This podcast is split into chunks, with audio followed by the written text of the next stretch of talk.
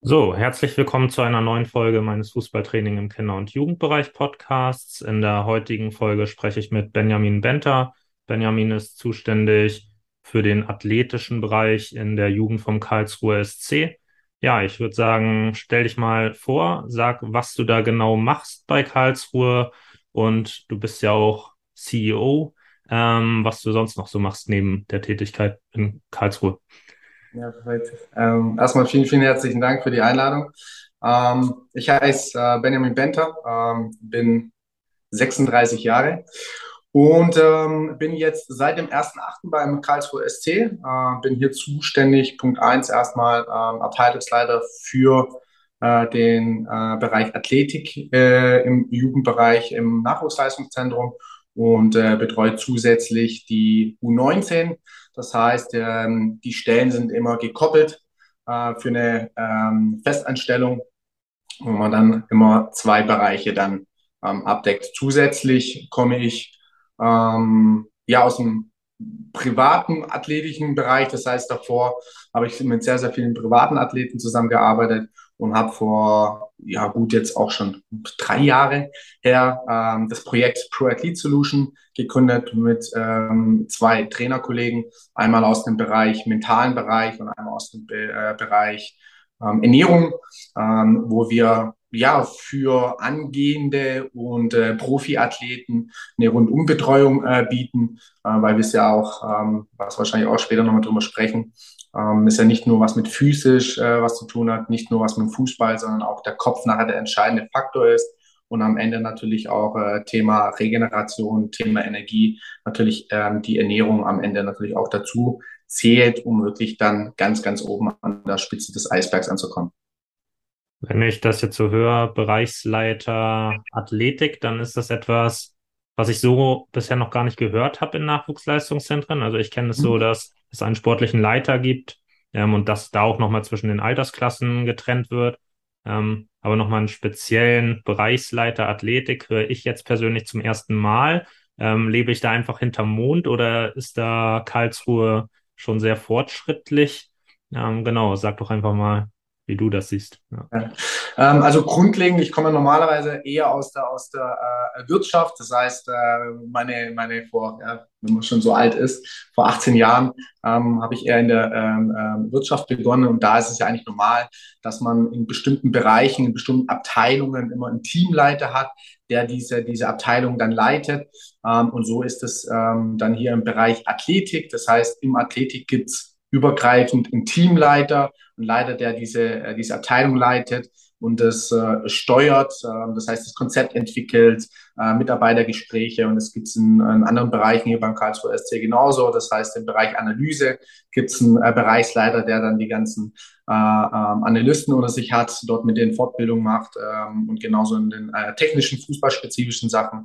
Ähm, ich weiß jetzt nicht unbedingt, wie es bei äh, den ganzen anderen Nachwuchsleistungszentren ist, aber ich denke schon, dass es bei den, äh, bei den meisten, äh, die dort ein gutes Konzept haben, ähm, ganz normal ist, dass man dann einfach wirklich ein, ein, eine leitende Funktion hat, äh, der das dann übergreifend äh, so ein bisschen delegiert ähm, und einfach schaut, dass es funktioniert und dass auch dann die bestimmten Ziele, die natürlich dann die unterschiedlichen U-Mannschaften oder der Athletiktrainer mit den bestimmten U-Mannschaften dann auch natürlich erreichen sollte, um dann eine, eine durchgehende Entwicklung und Förderung ähm, im, im Nachwuchsbereich dann auch zu gewährleisten.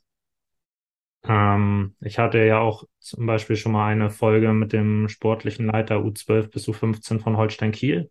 Und da hat er mhm. gesagt, dass Athletik auch immer so, ich will jetzt nicht sagen Streitpunkt ist, aber auf jeden Fall so ein Thema, weil natürlich die Mannschaftstrainer dann auch Trainingszeit dafür abgeben. Ähm, wie ist das denn? Du hast gerade schon euer Konzept angesprochen. Ja, wie sieht das bei euch aus? Wie ist das eingeteilt? Ja, also es ist, ich sag mal, es, ist, es gibt immer Streitpunkte, äh, weil einfach das Thema Zeit, das ist das höchste Gut. Ähm, in den U-Mannschaften ähm, bei uns, ich meine von U10 bis zu U13 ähm, haben die äh, dreimal in der Woche Training. Ähm, das heißt, dreimal 90 Minuten äh, kann man sich ausrechnen, viereinhalb Stunden. Äh, und jetzt haben wir viereinhalb Stunden für den Techniktrainer. Dann will man gerne Standards machen, dann will man gerne Torschutz machen, dann will man gerne Athletik machen. Athletik gehört ja nicht Athletik ist ja sagen wir, ein übergreifendes Wort.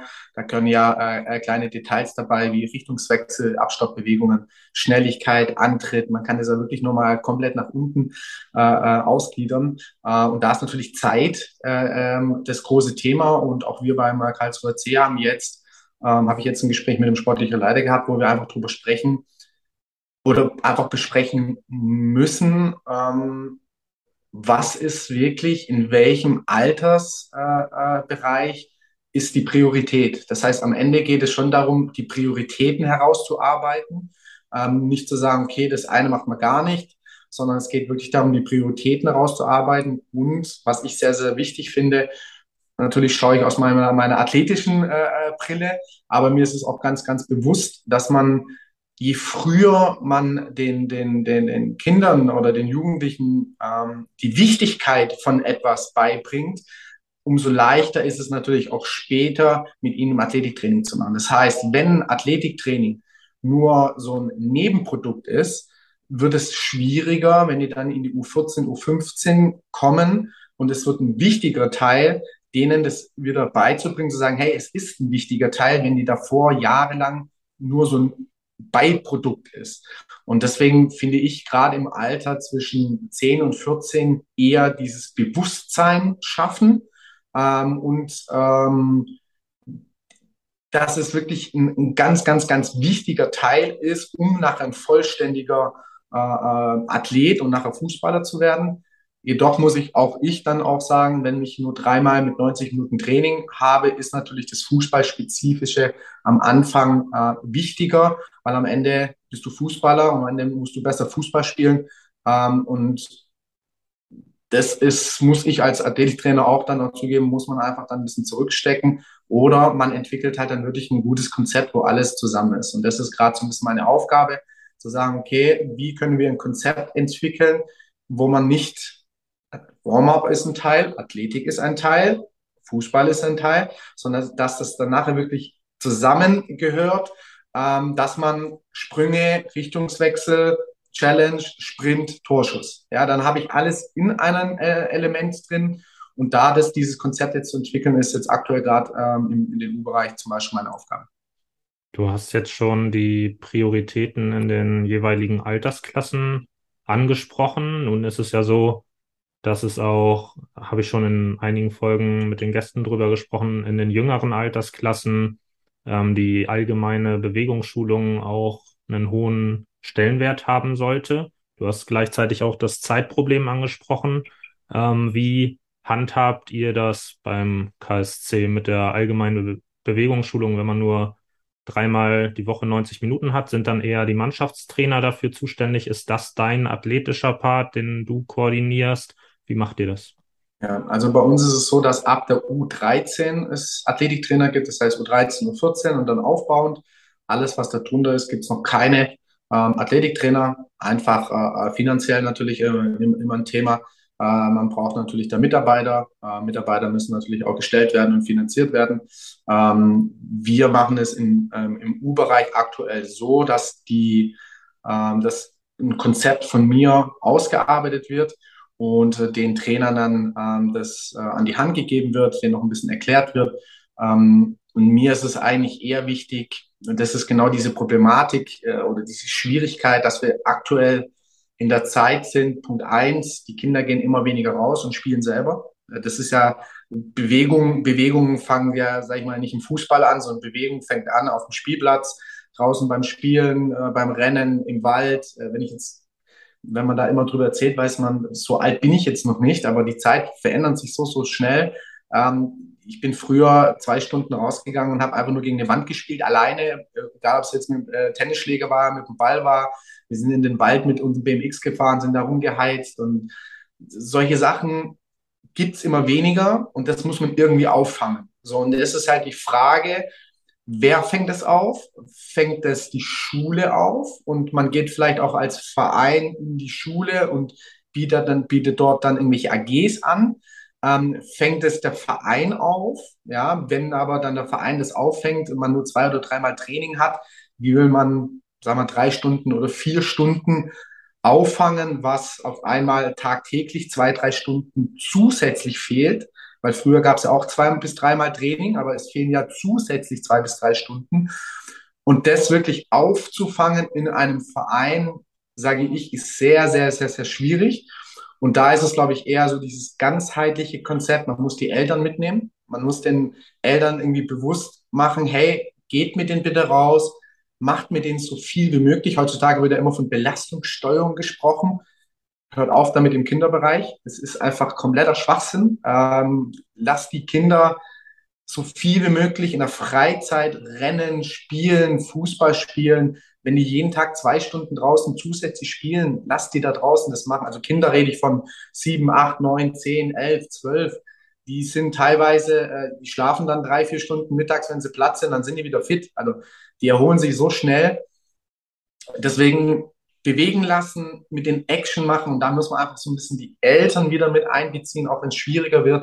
Ähm, aber alleine das nur im, im, im Verein eine Bewegungsschulung zu machen und das aufzufangen, was, was aktuell viel zu wenig im, im, in der Gesellschaft gemacht wird, ist schon sehr, sehr, sehr schwierig, eine riesengroße Aufgabe. Und ich glaube, man muss äh, den, den, den Kindern einfach den Spaß an, an Bewegung. Das ist, glaube ich, das Wichtigste über dieses Thema Fußball. Ich sage, Fußball ist nur ein Teil und, äh, durch den Fußball denen äh, die Bewegung und Spaß an der Bewegung beibringen. Und das ist, sage ich mal, in anderen Sportarten, Handball oder sonst irgendwas genauso.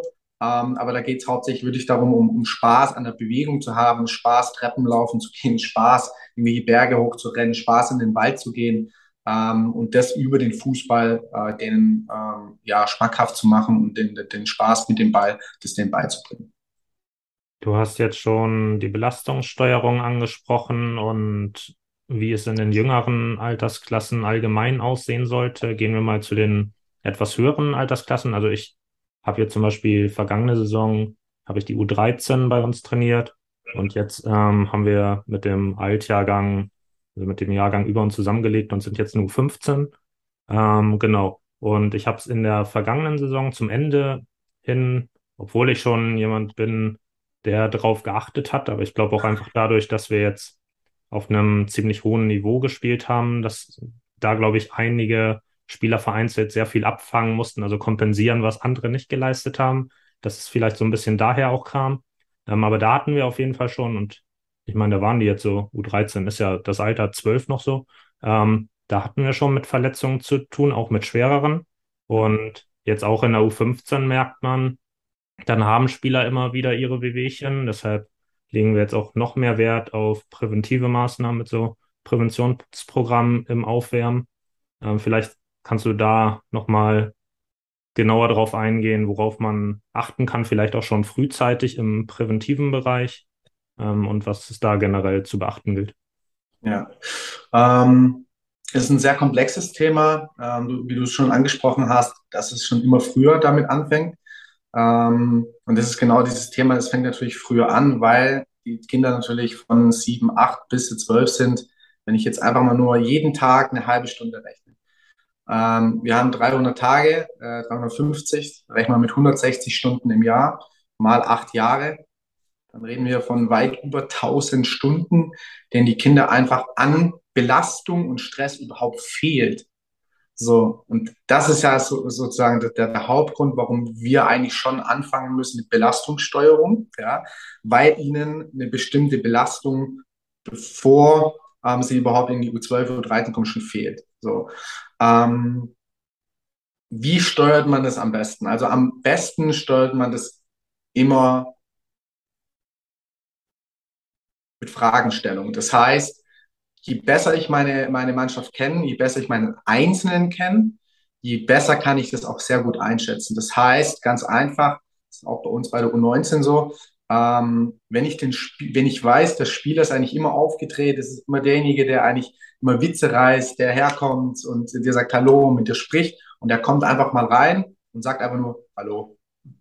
Dann ist schon etwas, wo man aber sagt, hey, wie geht's dir? Und dann oft kommt dann, ja, aktuell, gestern, vorgestern kam das neue FIFA raus, ein ganz großes Thema in der U19, äh, äh, dass natürlich die dann bis, bis nachts um 12 Uhr einzeln dann da sitzen und zocken. Ja, aber wenn ich, wenn ich mit den Spielern, ich jetzt als Athletiktrainer, ähm, mit denen ich so ein gutes, gutes Verhältnis habe, dass ich mit denen drüber spreche, dann und die am nächsten Tag echt müde sind oder dann Probleme haben und ich weiß es dann nicht, wo ich dann einfach mit den Spielern sprechen kann oder wir Trainer auch dann sagen, hey, wir müssen halt aktuell vielleicht ein bisschen äh, danach schauen, auch wenn es natürlich schlecht ist, aber die Frage ist, was macht man dann dagegen? Aber da ist es ganz, ganz wichtig, je genauer ich die Mannschaft kenne, je mehr ich mit denen kommuniziere, je mehr kriege ich das so ein bisschen raus, wie, wie ermüdet äh, äh vielleicht die Mannschaft auch ist, ähm, um dann dort ähm, einzugreifen und zu sagen, okay, wir machen heute vielleicht die, die Läufe nicht, die wir hinten raus gemacht haben, oder wir machen das Feld ein bisschen kleiner, oder äh, was auch ein wichtiges Thema ist, ich coach vielleicht mehr. Ja, das heißt, je öfters ich coache, je öfters gibt's Pausen, je öfters können die Spieler erholen und ich kann trotzdem mein Training durchführen. Ähm, das wäre jetzt so mal mein, mein wichtigstes Thema, kenne, kenne deine Spieler. Ja. Ähm, der zweite, zweite Punkt, wo ich sage von dem Thema Belastungssteuerung, ähm, ich muss einfach mein Training planen.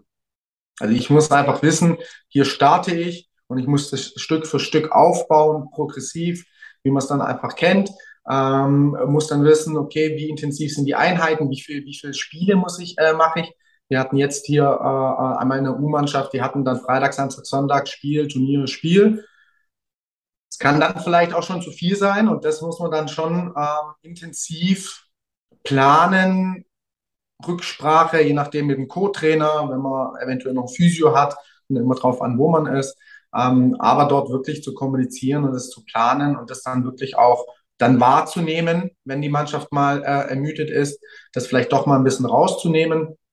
Oder wo, wo drin ich einfach ein Riesenfan bin, ähm, keine Trainings auszufallen, sondern das einfach wirklich über die Belastung zu steuern, zu sagen, wir machen heute einfach ein bisschen Spaßtraining, wo die Jungs müssen Spaß haben, sich trotzdem bewegen, weil es einfach darum wieder geht, es wird in der U12, U13 nicht fünfmal trainiert, sondern ich sage immer nur dreimal und sie bewegen sich sonst eigentlich nicht, deswegen nicht ausfallen lassen, sondern dann lieber sagen, äh, man macht ein bisschen weniger, macht ein paar Standards, man geht vielleicht ein bisschen mehr taktisch dann äh, drauf ein, um dadurch trotzdem eine Bewegung trotzdem äh, drin zu haben, ähm, aber da einfach ähm, ein bisschen äh, Intensität oder auch äh, Trainingsvolumen rauszunehmen. Ja, genau, ist, glaube ich, auch ein ganz wichtiger Punkt ähm, mit den Spielen, die man zu absolvieren hat. Wir hatten jetzt ähm, vor kurzem zum Beispiel in zehn Tagen vier Spiele. War auch schon ein ordentliches Pensum. Da haben wir dann geguckt, dass wir mehr in größeren Spielformen arbeiten, um einfach die Aktionen pro Spieler zu reduzieren. Ähm, und das hat eigentlich zumindest jetzt auf kurze Zeit gut geklappt. Keine Verletzten in dem Moment. Hoffe ich, dass das diese Saison ein bisschen besser wird. Ähm, Genau, und ein Punkt, den du noch angesprochen hast, war mit dem FIFA-Spielen bis spät in die Nacht. Da komme ich natürlich gleich auf das Thema Schlaf zu sprechen. Ich hatte in der letzten Folge mit Christian Puter gesprochen, der bei der Kings-Studie mitwirkt.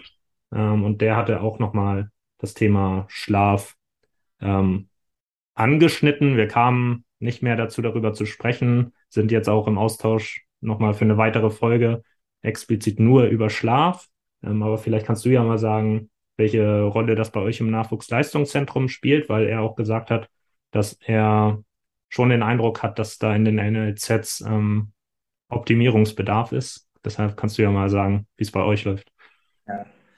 Ähm, es gibt, glaube ich, also jetzt, ich kann jetzt natürlich nur von hier sprechen, ähm, es gibt immer, immer, ich sage immer, egal wo man ist, es gibt immer Optimierungsbedarf. Ähm, ich glaube, es gibt nie irgendwas, was perfekt ist. Ähm, ich bin einer, der sehr, sehr leidenschaftlich in dem Bereich ist und äh, auch detailverliebt ist. Das heißt, es gibt immer irgendwo, wo man Dinge optimieren kann. Es gibt eigentlich drei Punkte oder drei wichtige Themen, die äh, immer noch äh, sehr, sehr wenig damit umgegangen wird. Das ist das Thema Schlaf, das ist das Thema Mentaltraining ähm, und Thema Ernährung. Das sind eigentlich so die drei Punkte, die jetzt erst kommen. Ähm, Schlaf ist eigentlich, ja, wird eigentlich gar nicht, äh, gar nicht gemacht. Ähm, gar nicht gemacht, ähm, eher in die Richtung, es wird natürlich darüber gesprochen. Ja, es ist genau das, was ich vorher gesagt habe, mit Thema Athletiktraining in den U10, U11, U12. Es wird halt gemacht, aber so gemacht, dass es halt kein, keine Priorität ist. Und das ist zum Beispiel äh, ein wichtiges Thema, Ernährung und auch Thema Schlaf. Ähm, das wirklich mehr in die Prioritätenliste mit aufzunehmen. Die Frage ist halt einfach, wo man sich da auch immer überlegen muss, wie schafft man es, Ähm, wenn ich jetzt hochrechne, von der U15 sind vier Mannschaften mit jeweils 25 Mann Kader, das sind 100 Spieler. Ähm, Schlaf drauf einzugehen. Es ist natürlich sehr, sehr schwierig. Es ist auch immer Thema äh, Manpower. Schlaf ist ein, ein extra Gebiet, sag ich. Ja, ich, ich kenne mich zwar mit Schlaf aus, Anführungsstrichen, aber ich bin kein Experte drin. Ich kann so die grundlegenden Dinge sagen, wo ich immer sage, hey, mach die Basics. Wenn du die Basics hast, hast du schon mal einen riesen Vorteil. Ähm, was wir natürlich im Thema Schlaf machen, ist, wir haben immer eine Umfrage, wo es draufsteht, okay, wie viel hast du geschlafen? Wie, wie ist deine körperliche Leistungsfähigkeit? Wie ist deine mentale Leistungsfähigkeit? Da wird dann schon immer äh, äh, das dann reingeschrieben, wo man ein bisschen schauen kann, okay, wie viel hat er geschlafen? Wenn ich dann sehe, hey, die letzten drei Tage hat er wirklich nur sechs Stunden, dann muss man mit dem Spieler einfach sprechen und sagen, hey, deine Leistung auf dem Platz ist gerade scheiße, du schläfst nur die sechs Stunden, macht es vielleicht Sinn, immer bis nachts um zwei dann FIFA zu zocken, wenn ich das dann natürlich auch weiß. Und dann würde ich mit dem dann drüber zu sprechen. Im athletischen Bereich, ich kann mit ihnen unten Krafttraining machen, kann so, wir haben jetzt Training, wir machen Krafttraining, das kann ich steuern, ich kann aber nicht den Schlaf steuern. Also ich kann nicht sagen, so, es wird angerufen, piep, piep, piep, ich rufe jeden an, sag so, wer jetzt nicht schläft, äh, Licht geht aus, jeder ist in einem Raum. Ja, das ist sehr, sehr schwierig. Das heißt, da ist es einfach auch das, was ich vorher gesagt habe, ein Bewusstsein sehr früh zu schaffen, denen klar zu machen, wie wichtig es ist. Ähm, aber wir kennen es ja auch von uns. Wer kümmert sich, auch ich als Trainer, wirklich zu 100 Prozent, obwohl ich weiß, dass Schlaf das wichtigste Regenerationstool ist. Es ist einfach was, was wir halt tun, aber halt nicht bewusst tun. Und ich glaube, dass das ähm, menschlich ist, aber man muss den, den, den Spielern frühzeitig die, das Bewusstsein schaffen, ähm, was passieren kann, wenn sie es halt nicht machen. Und das ist halt bei fünf bis sechs Stunden Schlaf bis zu 40 Prozent höhere Verletzungswahrscheinlichkeit. Und das ist halt schon nur Schlaf. Aber wir versuchen alles zu tracken und zu machen und Belastungen zu steuern. Es wird zigtausende Euros für irgendwelche Geräte ausgegeben. Schlaf einfach drei Stunden länger und dort die, die Verletzungswahrscheinlichkeit senkt sich mal um 20 Prozent. So, ja, ähm, und ich glaube, ähm, wir kennen es, alles, was einfach ist, ähm, wird, wird weniger gemacht und alles, was schwierig und schwer ist und sich gut aussieht, wird eher gemacht.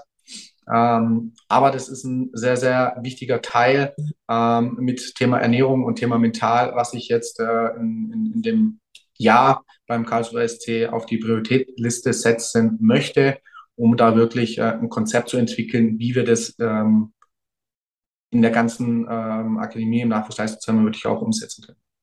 Du hast jetzt schon gesagt, dass Schlaf die Verletzungswahrscheinlichkeit reduzieren kann. Ich habe ja auch schon gesagt, dass Prävention jetzt so bei mir ein hohen Stellenwert hat, einfach aufgrund der Erfahrung, die ich gemacht habe, auch vorher schon, aber jetzt noch mal mehr. Ähm, und ja, vielleicht kannst du mal sagen, ich habe ja schon angesprochen, dass wir jetzt auch ähm, mit FIFA 11 Plus so dieses Standard-Präventionsprogramm ja.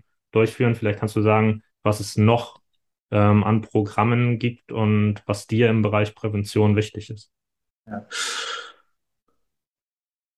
Prävention bedeutet ja immer, ähm, ich möchte gegen etwas arbeiten, äh, damit ich mich nicht, dass ich nicht krank werde, dass ich mich nicht verletze oder dass irgendetwas passiert. Ähm, wenn wir jetzt mal auf Thema Verletzung, Verletzung drauf zugehen, was ganz, ganz wichtig ist, wir haben keine Kontrolle über Verletzungen. Das heißt, Verletzungen passieren. Äh, Verletzungen passieren, äh, wenn, wenn der Spieler sehr, sehr, sehr stark ist. Äh, äh ähm, Spieler ähm, verletzen sich, wenn sie sehr, sehr beweglich sind. Spieler äh, verletzen sich, wenn sie alles haben. Das heißt, wenn wir in einem Leistungssport arbeiten, passieren Verletzungen. Das ist ganz, ganz wichtig. Es war für mich am Anfang auch ein sehr großes Problem, sich damit wirklich auch äh, zufrieden zu geben, dass es einfach passiert. Ähm, aber wir können einfach sehr, sehr, sehr viel dafür zu tun, ähm, damit die Wahrscheinlichkeit, ähm, dass es passiert, sehr niedrig ist. Der wichtigste Punkt ist, wir müssen erstmal Belastung aufbauen. Deswegen ist das Thema, was ich letztes Mal gesagt oder vorher gesagt habe, mit Thema Belastungssteuerung. Bevor ich irgendwas steuere, muss ich es belasten.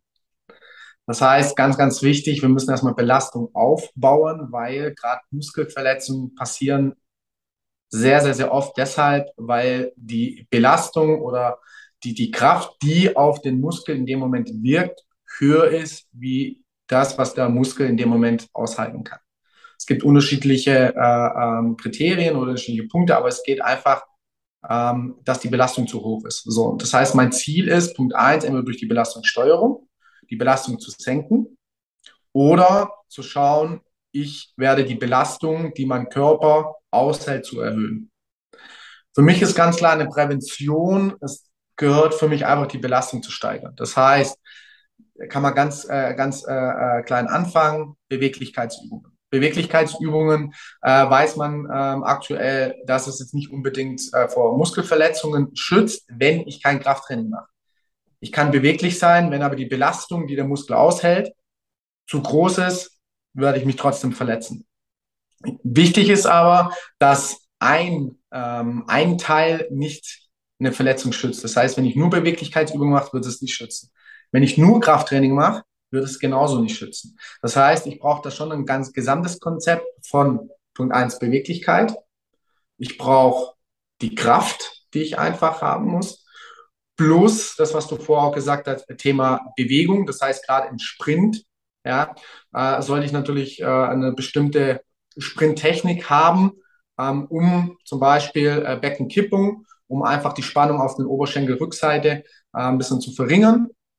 Ähm, ist, Verletzungen zum Beispiel ist ein, ist ein schöner Punkt. Da war ich vor zwei Wochen auf, einer, ähm, auf einem Seminar. Ähm, Spieler sprintet, Gegner im Rücken, vor ihm der Ball. Der vordere Spieler möchte äh, den Ball spielen, kriegt von hinten einen leichten Stoß. Das heißt, die Geschwindigkeit, die der Spieler aktuell hat, wird von, äh, von extern nochmal äh, verschnellert. In dem Moment macht er einen Schritt nach vorne, er bremst auf dem Boden ab oder beim Schießen und durch diese schnelle Belastung, Körper kippt nach vorne, das heißt, ich habe eine, ähm, eine, einen hohen Stretch auf, die, auf der Oberschenkelrückseite plus langes Bein plus eine schnelle abbremsende Wirkung, kommen mehrere Kriterien aufeinander, die dann dazu führen kann. Und da kannst du beweglich sein, da kannst du stark sein, sondern in dem Moment sind mehrere Faktoren, die dazu führen, dass der Muskel in dem Moment einfach nicht hält. Und darauf kann man dann schon drauf eingehen, um zu sagen, okay, ähm, wenn das so funktioniert, dann schaue ich, wie ist die Beweglichkeit, wie, wie stark ist der Muskel, wie stark ist der Muskel bei einer sehr, sehr starken ähm, Hüftbeugung. Ich trainiere die abbremsende Bewegung genau in der Position. Das heißt, ich habe zum Beispiel ein Widerstandsband nicht von hinten, sondern es zieht mich von vorne, dass ich schneller bin, wie wenn ich äh, äh ohne äh, Band renne und bremst dann zum Beispiel in der Position ab. Das mache ich dann zum Beispiel auch gerne. Ich schaue mir dann wirklich an, wie passieren die Verletzungen, in welche Position, in welche äh, Winkelpositionen und versuche dann das auf dem Blatt schon ein bisschen nachzuahmen. Das heißt, ich versuche jetzt nicht im, im Kraftraum irgendwelche Bänder und Gewichte rechts, links, was man so schön auf Instagram sieht, sondern man versucht dann schon die, die, die Belastung, die auf den Körper in dem Moment wirkt, plus die, die Gelenkswinkel, ähm, damit der Körper lernt, in dieser Position auch ähm, auf, der, auf die Belastung nachher ähm, standzuhalten. Ja, deswegen gerade im Juniorenbereich, Punkt eins, was du vorher gesagt hast, äh, äh, Bewegung, ja, überhaupt eine Bewegung zu können, einen Purzelbaum zu können, sich bewegen zu können, ja, koordinativ, andere Bewegungen. Punkt zwei, die Beweglichkeit, was ich aber einfach glaube, äh, bei U10, U11, U12, U13 hat man, glaube ich, keine Probleme mit Beweglichkeit. Die sind alle, das wird erst im Nachhinein äh, schlimmer. Und Krafttraining. Krafttraining, ich bin ein Riesenfan, so früh wie möglich. Ähm, ein Trainer zu mir hat mal gesagt oder hat mich mal gefragt, die Frage stelle ich dir jetzt mal, wann wir das allererste Mal einen Maximalkraftversuch machen in unserem Leben. Ja, okay. Ja, spannende Frage. Ähm, Also, es ist ja, also ich glaube, dass es jetzt nicht so das Thema ist mit, ähm, mit externen Lasten. Ich glaube, dass äh, ja schon sehr viel rumexperimentiert wird bei Kindern, die sich auch schon selbst, also von alleine auf so Progressionen kommen, die man als Erwachsener bewusst macht. Also wenn ich jetzt zum Beispiel an einen Handstand denke, ähm, wenn die die äh, Position noch nicht halten können und sich dann da so rantasten, ähm, dann machen sie ja in dem Moment eigentlich schon einen Maximalkraftversuch. Ja. Also genau, richtig. Also es fängt schon an, also ein Baby, das nicht seinen Kopf halten kann. Ja. Die Muskulatur, der, der Nackenmuskulatur oder die, die, der Kopf ist schwerer wie die eigene Kraft an der Nackenmuskulatur. Das heißt, wir müssen extern das, den Kopf halten, weil sonst das, der Kopf immer seitlich weg, äh, wegliegt. Oder wenn das Baby auf dem Boden liegt und immer versucht, den Kopf nach oben zu halten und das aber nicht schafft. Das ist ein Maximalkraftversuch. Und wir dürfen das nicht immer mit, äh, mit diesen Gewichten auf dem Rücken äh, vergleichen, sondern eher es geht um eine Belastung und das kann ich, ähm, ich sag zum Beispiel, ein, ein ähm, wenn man mit den Gewichten rechts, links läuft, äh, das nennt man Farm, äh, Farmers Carry und ein sechsjähriges oder siebenjähriges Kind, das das erste Mal einen Schulranzen aufhat. Es ist eine Belastung auf unsere Wirbelsäule. Das ist die klitzegleiche Übung. Das heißt, wenn ein Kind mit 10 Kilo, wo Büchern und alles in, in einem Rucksack drin ist, das ist völlig in Ordnung, das machen die jeden Tag, laufen eine halbe Stunde. Aber wenn sie dann rechts und links zwei Kilo ein Eisengewicht in der Hand haben, dann ist das immer schädlich. Und ich glaube, da müssen wir so ein bisschen äh, drauf weggehen, dass wir ähm, frühzeitig mit Kindern trainieren, die Kraft, also kein Krafttraining, sondern mit Kindern trainieren, damit sie ihre Kraft steigern übers Spielerische. Medizinbälle, irgendwas aufheben. Ähm, springen, ja, landen, wie, wie springen, brauche ich Kraft, um überhaupt mich zu bewegen. Zu sprinten, irgendwo zu klettern. Klettern ist, eine, ist ein Klimmzug. Ganz einfach. Ja? Wenn ich zu jemandem sage, mach einen Klimmzug, dann heißt es, oh nein, oh nein, nein. Wenn ich sage, hier, kletter mal die Wand 10 Meter hoch, dann macht das Kind bestimmt 10 bis 15 Mal einen Klimmzug plus mit einem Bein nach oben drücken.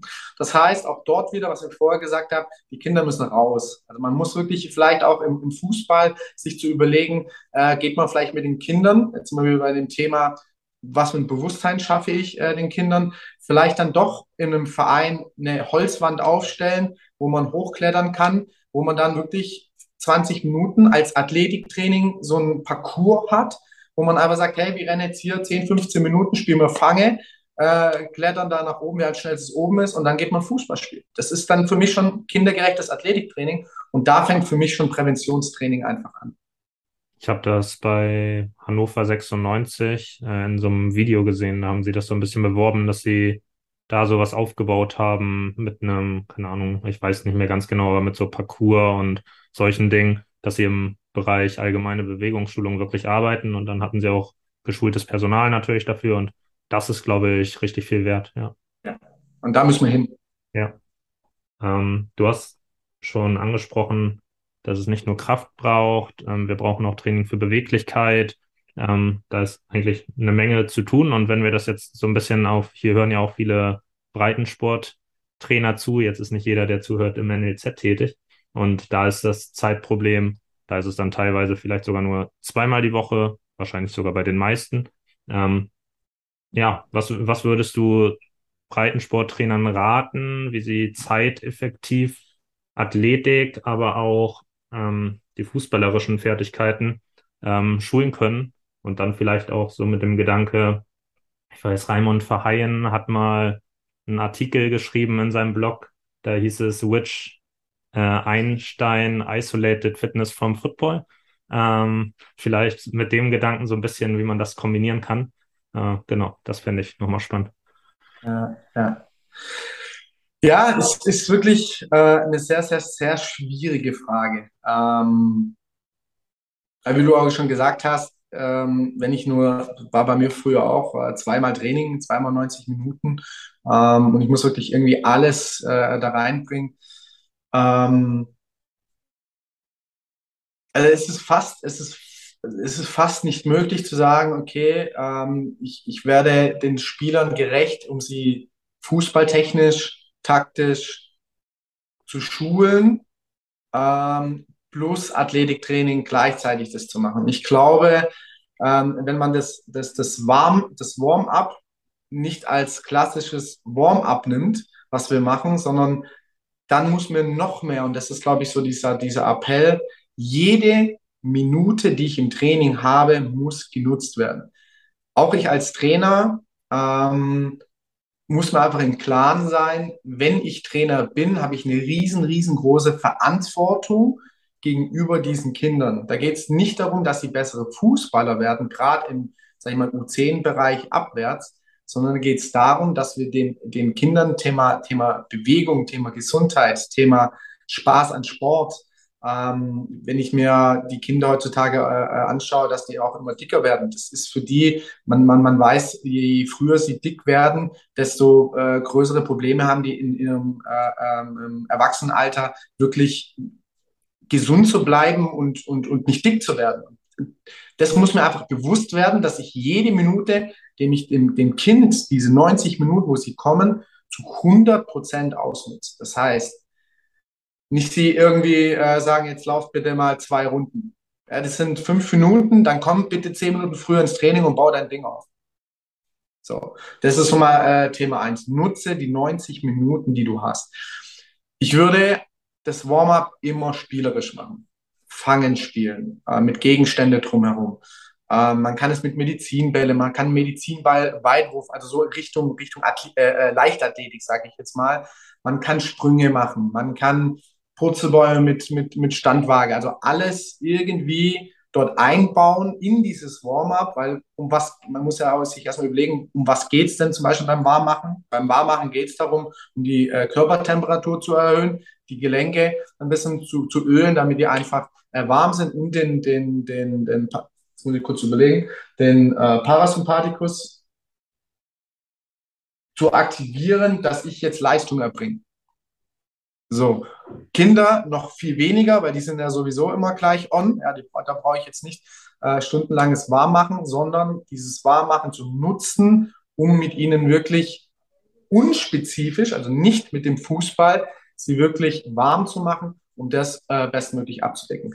Die zweite Variante ist halt äh, dann wirklich Gruppen zu machen. Also wirklich zu sagen, man, die eine Gruppe geht ja jetzt äh, drüber, äh, macht dort im athletischen Bereich was, äh, äh, wie gesagt, Sprünge zu machen, Purzelbäume zu machen, ähm, sich überhaupt mit dem Körper zu befassen. Die anderen machen dann Torschuss, wenig Standzeit.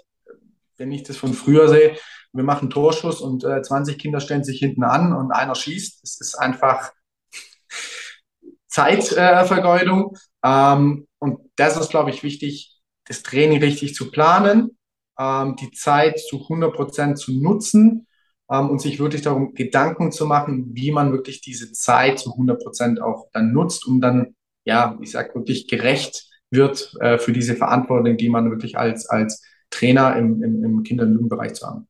Ja, und ich glaube dann auch, also die Reihenfolge, in der ich es mache, ähm, sollte auf jeden Fall beachtet werden. Also wenn ich mir jetzt ein Beintraining vorstelle und dann kommt hinterher noch der fußballerische Teil und ich habe sie dann schon vorher mit dem Beintraining zerstört, dann ist es natürlich schwierig. Deshalb mache ich sowas dann tatsächlich ganz gern nochmal am Ende der Trainingseinheit, auch wenn das nicht immer 100 Prozent ähm, bei den Spielern ankommt, dass nachdem sie ein Abschlussspiel gemacht haben, dass ich dann nochmal um die Ecke komme und sage, so und jetzt machen wir nochmal was im athletischen Bereich. Aber ich glaube, dass das dann einfach sinnvoller ist, wenn man dann mit höherer Qualität wirklich nochmal das Fußballtraining machen kann. Ähm, genau, ja. Also das sind wir wieder bei den Prioritäten, was du gesagt hast. Ich muss halt wissen, okay, was ist jetzt aktuell meine Priorität? Das, da setze ich natürlich meinen Fokus drauf. Ähm, was mir aber auch ganz, ganz wichtig, was du jetzt gerade angesprochen hast, man muss immer zwei Dinge, das haben wir mir auch sehr lange auch immer überlegt und mir Gedanken drüber gemacht. Wie wichtig ist es jetzt wirklich, sich nach solche theoretischen, sportwissenschaftlichen Abläufe zu halten? Ähm, und was für ein Benefit habe ich nachher wirklich? Also so, ja, wenn du sagst, hey, ich mache ein Ausdauertraining am Anfang, schieß die ab und mache danach ein technisch, äh, technisches visiertes Fußballtraining, das funktioniert auf keinen Fall. Ja, also da sind die natürlich dann irgendwann platt. Ähm, aber die Frage zu stellen, wenn ich mein Athletiktraining oder mein Krafttraining oder auch, ähm, ich bin überhaupt kein Fan, als Strafe Liegestütze zu machen. Das so, jetzt sage ich als Athletikerin, heute machen wir Liegestütz, alle, äh, warum, was haben wir denn gemacht? So, und das ist dann auch so ein Punkt, wo man dann sich auch Gedanken drüber macht, wenn ich mein athletisches Training, was bei den Fußballern sowieso nicht so viel Spaß macht, immer am Ende dran mache, ist es für die immer eine Bestrafung. Das heißt, es gibt entweder, ich muss es äh, ähm, richtig gut kommunizieren, dass sie einfach wissen, Herr Jungs, das hat nichts mit Bestrafung zu tun, dass die es einfach wissen dass es ein Teil davon ist. Wenn ich aber merke, sie können das nicht, dann eventuell wirklich nochmal zu sagen, okay, ich mache mit denen jetzt äh, 14.15 Uhr mache ich einen athletischen Teil und mache vielleicht zum Schluss doch nochmal einen Spaßteil, wo die nicht mit diesem, äh, jetzt muss ich Athletiktraining machen oder jetzt muss ich Krafttraining machen oder irgendwas für die Beine, sondern ich gehe mit einem spaßigen Fangespiel oder vielleicht auch nochmal ein Passspiel raus, weil das ist das, was nachher drin bleibt. Und da muss man sich auch so ein bisschen Gedanken machen. Ähm, es gibt immer ein Pro und Contra. Pro, ja, ich mache Krafttraining. Contra, vielleicht haben die dann in zwei Jahren keinen Bock mehr drauf. Und dann habe ich genau eventuell auch nichts gewonnen, weil die vielleicht sein Nachhinein weniger davon machen.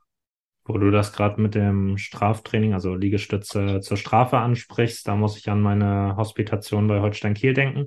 Ähm, da habe ich in der U13 hospitiert und dann hieß es plötzlich, so dann haben sie einen Wettbewerb gespielt und dann hieß es plötzlich, die Gewinner machen jetzt Kraftübungen, dürfen sich die auch aussuchen.